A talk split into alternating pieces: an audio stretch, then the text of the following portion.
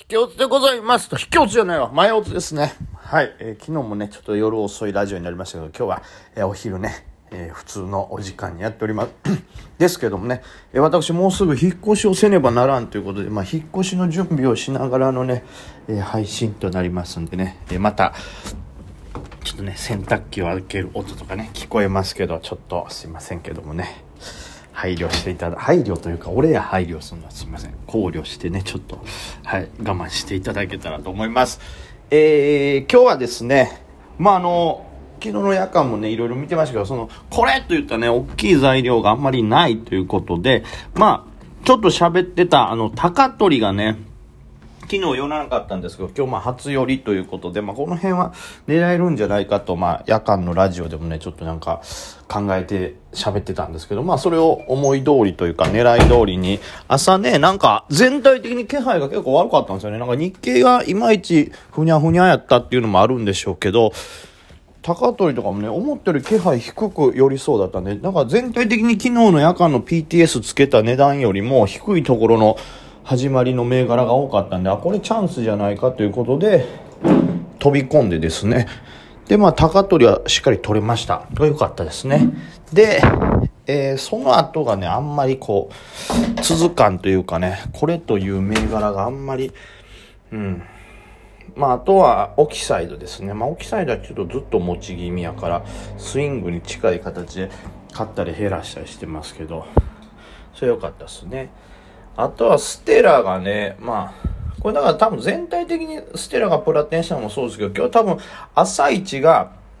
ちょっと弱くて安かったでしょうね、全体的に。で、まあ、それに対してのこの、リバっていうのが全体的にあったんで、あの時間はもう、どれも狙いやすかったでしょうね。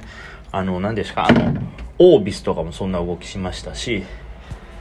まあ他のファブリカもそんな感じかな。ぐんとリバったりしたりとかね。だからまあなんか朝の気配が良かったんで、こういう日こそこう普段人気の銘柄を拾うにはちょうどいいなという感じで、はい、高取は良かったです。ただまあ、あの、より一つをぶちかました高取に関しては本当にまあ瞬間的に取るような、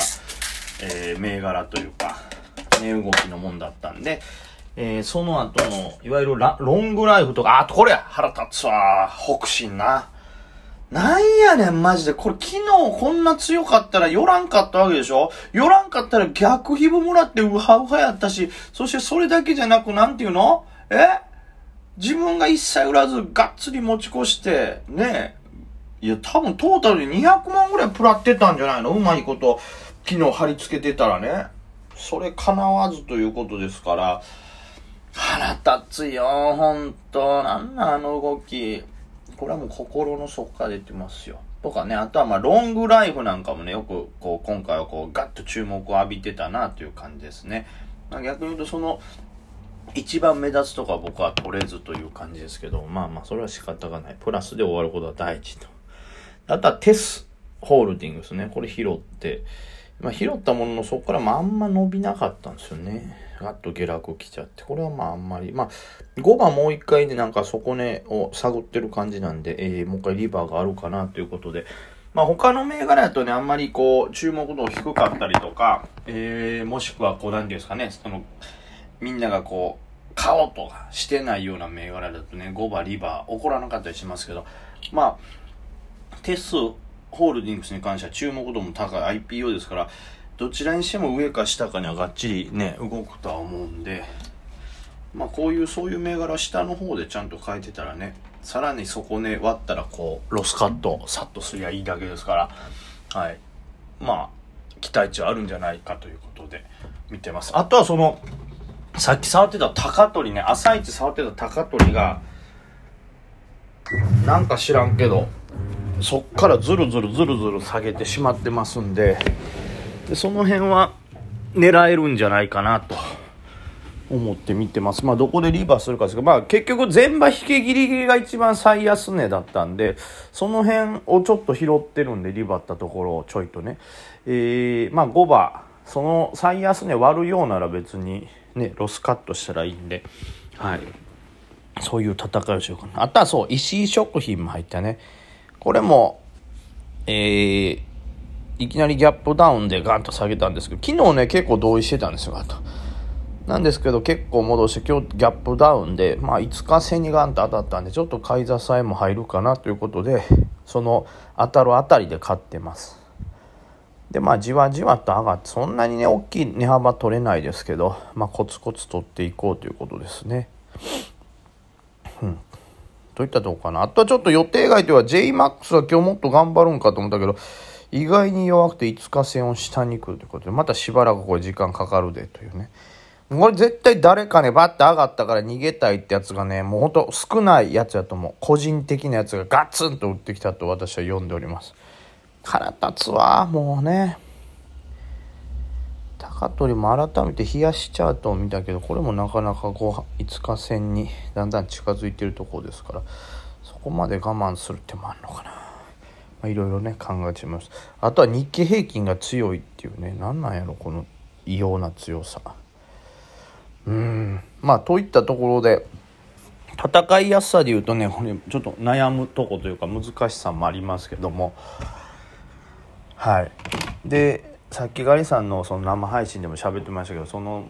まあ明日祝日ですから。で、えー、祝日明けた次の30もねまあ言ったらゴールデンウィーク前やし祝日明けということですからもうまあまあ本土曜日とか、ね、いわゆるお昼で帰れる日みたいな学校のねと一緒でほんそこまでがっつりとしたやる気が出ないでしょうから全体的に相場のね。でそういう日のを控えた祝日前の今日ですから今日の5番とかもねそこまでがっつりとしたやる気が出にくい日じゃないかなと思うんですよ。でえー、まあねゴールデンウィークみたいな長い時間ってなるとこう持ち越すのに対してこうリスクもありますからまあ、例えば30日にしてもそうですし今日にしても、まあ、その持ち越すのが嫌で一回こうぶん投げた人たちのなんかね下げた部分をちょっと拾うっていうのはねリスクも少なくなるんでありでしょうけどそういうガンっていう急落以外はちょっとね、トレード難しくなりそうですから、まあ、その辺警戒していこうかなと思います。だからねそのガンと下げた急落は狙えるようにちょっと人気銘柄はリストアップしつつであとはさっき言ったみたいに、えー、ちょっと底堅いものがちょっとリバーするかもしれんなっていうところを午後ちょこちょこあんまりこう長時間持たずちょこちょこ取っていこうかなと思ってます。さあ、えー、大体もう喋ること終わって洗濯機も回しましたしご飯も食べましたしこの投資家のお昼は本当に時間ないよね。とめちゃくちゃ急がないと間に合わないんですよいろいろね。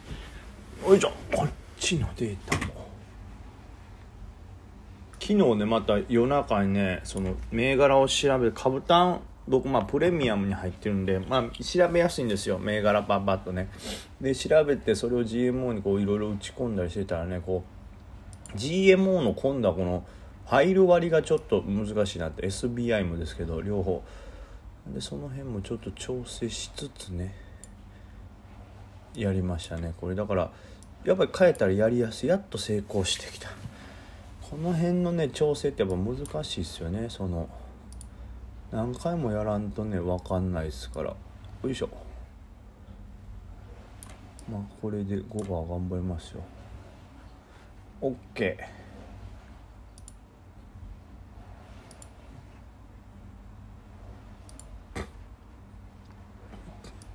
はい。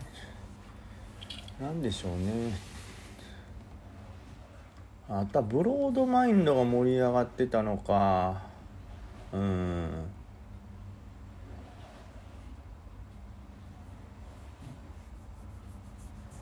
そうね。うん。この辺のそのさっきも言いましたけど野球賭博関連でミクシーとかサイバーエージェントね上がってるみたいですけど結構ね大きいもんになるからその辺狙うのもありかもしれないですしあとはブロードマインドみたいな同意してる、まあ、いずれにしてもそういう強いところでまあすでに上がってるところはね嫌でも上値を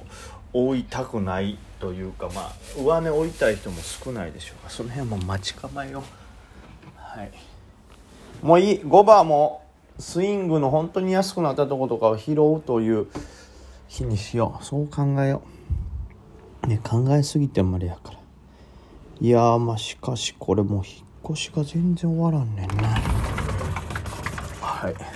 これ皆さんってでもそう逆に思うけどお昼ってどうやって過ごしてんねやろ。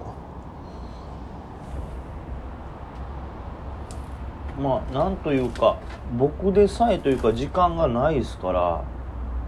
そうなるとみんなどうやって過ごしてんねやろうなと思うな。すごいなこれ。これどうしよう片付けなあかんねんけどすごい量水でちょっと一回やめよう。この引っ越しって本当に終わらへんねんなギリギリまでもう。どうしたらもうパニックになってきた。もう日数もあんまりないしもうもうもうすぐなんよ。よし OK か。こんなもんかな。そや質問時間が空いてるならば質問を返さないといかんのですけどもそういうにはあんまり時間もないんかこれ。うーんとせめて読めるかなと。あこれなんかいい質問けどこれ多分読むだけになってまあ午後ね今日の夜に、えー、お返事をさせてもらいます。DJ 特命さんですね。いつも楽しく聞かせていただいております。梅木さんは、はじめ30万円くらいでスタートされた時、どのようなトレード手法で資金を増やしていかれましたでしょうか？信用を使っても晴れるのは100万円くらいだと思いますが、少しマイナスになると信用が使えなくなる恐怖もあったと思います。1トレードにどれくらいのロットで入っていたのか、初期の1日の利益平均額を教えてくれると、助かりますと。えー、私も最近30万円チャレンジを始めたのですが、基本はビビりながら超小ロットでやりつつも、資産を増やすためにはいけると思ったらそれなりに思い切らないといけないのかなと。